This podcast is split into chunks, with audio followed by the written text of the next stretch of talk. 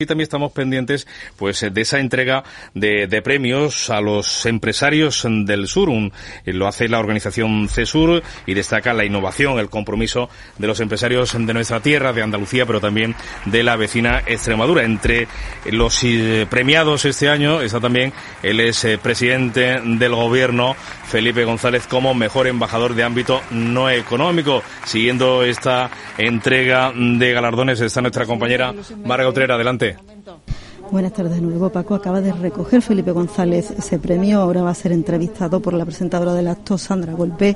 Hemos podido escuchar ya a Enrique Ibarra, el presidente de City Sightseeing, que ha recibido el premio a mejor directivo. Se trata de esa empresa de autobuses turísticos presente en más de 100 ciudades. Podemos escuchar ya en directo a Felipe González. Está a punto de comenzar esa entrevista. Si queréis, lo escuchamos en directo.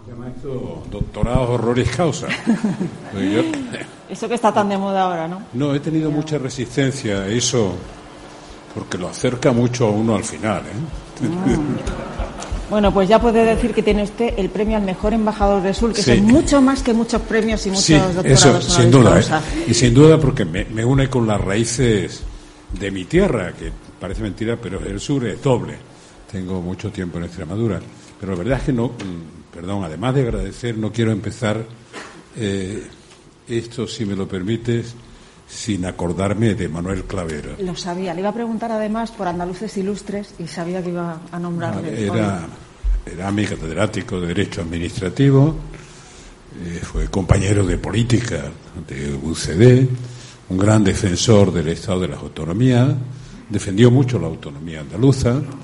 No siempre coincidíamos, pero todavía algún día pediré que se rescate un encuentro que hicimos a puerta cerrada, quiere decir con 200 personas, pero buenas, para hacer una reflexión sobre la evolución del Estado de las Autonomías, que ha sido un extraordinario impulso. Y él es uno de los autores para el desarrollo de España y para el reequilibrio de España. Y en algún momento, en algún momento, no sé cuándo, ¿eh? nos salimos de la curva y es la reflexión que hice con Manolo Clavero. Dije, bueno, ¿cuándo la descentralización empieza, empieza a ser centrifugación? Yo le quería empezar mm. eh, preguntando sobre empresarios, pero es que ya me lo pone. No, no, no. Eh, el señor Clavero, ¿qué opinaría, por ejemplo, de los indultos a los presos del Prusés? ¿Qué opinaría eso, no, eso? no es preguntar por empresarios ni por indultos. es que, claro, es que no puede evitarlo. Me encantaría, me encantaría poder hablar con él así como estamos hablando. Eh, uno va perdiendo a mucha gente. Eh, no es solo un problema de edad, es un problema de este dragón cuya cola todavía es invisible, pero todavía nos, nos está creando mucha incertidumbre. Entonces uno pierde amigos, familiares, maestros, compañeros de política, etcétera, de todo, ¿no? Pero bueno, sabía que iba a preguntar por eso. No sé si tiene mucho que ver con Cesur y esto, pero yo soy, yo soy como la sequía en tiempos de Franco, pertinaz. Y, recuerdan, pero los mayores, los mayores se ríen de la pertinaz sequía. Bueno, eh, y probablemente tengo un problema con esto de los indultos, que es que he mantenido mi posición desde hace muchos años en distintos aspectos, pero no es el momento de explicarlo. Hay dos puntos de referencia que se confunden en este debate que a veces no es un debate sino una descalificación a priorística que vemos en tantos foros, desgraciadamente también en el ámbito parlamentario. Entonces, falta reflexión seria, falta análisis serio de lo que es la Constitución de verdad y falta mucho más respeto al otro. Y la palabra dura más que las piedras. ¿eh? La palabra dura más que las piedras. Las piedras griegas a veces son ruinas o han desaparecido y Aristóteles sigue vivo en su palabra. Por tanto, hay que intentar medir las palabras, porque tienen mucha trascendencia. Yo le digo, yo tengo un problema con los indultos, que es que cuando me preguntaron, por no irme mucho más atrás, cuando me preguntaron en un programa de esto de Évole, incluso antes que tuve un debate con más eh, siendo el presidente de la Generalitat, pero cuando me preguntaron le dije, oiga, realmente no es el momento de hablar de indultos. hay un procedimiento abierto y naturalmente después habrá un juicio oral, que fue probablemente el juicio oral eh, más espectacularmente bien llevado de los que uno puede conocer a nivel nacional o internacional. No solo por respeto, sino, pero el argumento era, de esto no toca hablar ahora. Hay que esperar a que los tribunales acaben la tarea. Con el precedente de que yo creía que había que haber hecho mucho más política y mucho menos arropamiento, judicialización de la política en las togas. Y eso lo he mantenido siempre.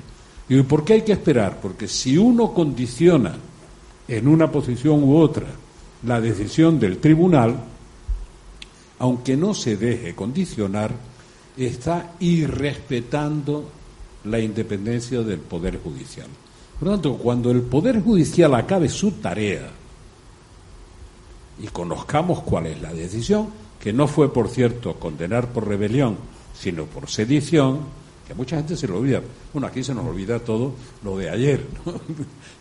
No, no, lo inventó Trump, pero banalizó la mentira del hombre, hizo una gran aportación. Me, metía 20 veces al día, pues, pues no había manera, la mentira gorda y la pequeña, todas se confundían en un mismo tuit. Por tanto, vamos a ver, hay que respetar la independencia del Poder Judicial. El Poder Judicial ha acabado su tarea. ¿De ¿Qué decisión hay que tomar sobre los indultos sí o no. Hay que tomar una decisión política. Pues sabe usted que van a que, ya están al caer a principios de julio. Hoy, por cierto, yo no me voy a caer, si pueden caer los indultos y esto, pero quiero decir, yo he mantenido, eh, la Sandra, yo he mantenido la misma posición con Évole y después con una cosa que se me ocurrió ir al hormiguero, y además me divertí mucho. claro, con Pablo sí, Me divertí mucho, bueno, realmente, eh, sabes que fui además porque me recordaron, y a mí esas cosas se me olvidan, como de todo hace más de 25 años, o 25 años como mínimo, me recordaron que hacía 25 años que en mayo salí del gobierno. Digo, eso tiene gracia, vamos a ver si eh, tiene algo que ver el programa con eso, mucho no tenía que ver, pero en fin no se dan las condiciones. ¿Qué quiere decir? Y he oído decir a muchos por ahí, no dice qué condiciones. Es muy sencillo, ¿eh? Porque yo no tengo vocación de cura y por tanto yo no me meto en un confesionario para ver el grado de arrepentimiento, no. Quiero que se acate la Constitución, el Estatuto de Autonomía y el ordenamiento jurídico. Quiero que se acaten las reglas de juego, incluso respetando las ideas de los que quieren cambiarlas, pero tienen que cambiarlas por los procedimientos establecidos, no por la puerta de atrás ni vulnerándolos. Por lo tanto, tengo la misma posición. Y la verdad, la verdad es que no quiero, no quiero que estén en la cárcel más tiempo. Es más, no quería que estuvieran esperando juicio en la cárcel. Pero ahí tenemos a este de Waterloo, que salió ocurriendo, pues que era el, el, héroe de la retirada. Espérate a ver si participa en la mesa de diálogo que, que, se va a montar, ¿eh? Sí, yo creo que tiene las mismas posibilidades que yo en participar. Pero en directo el expresidente del gobierno Felipe González en esa ceremonia de entrega de premios de la Asociación de Empresarios del Sur de España, CESUR, que lo ha reconocido como mejor embajador de ámbito no económico. Muchísimas gracias Marga Utrera, muchísimas gracias Antonio Franco por traernos estas palabras del expresidente del gobierno español sobre dos asuntos además de actualidad, como es el fallecimiento, la pérdida del que fuera ministro de la UCD, eh, Manuel Clavero Arevalo, y también del consabido, y yo no sé si diría manido asunto, de los indultos que lleva ocupando demasiadas semanas y lo va a seguir haciendo en las próximas, eh, las portadas, minutos de televisión y radio.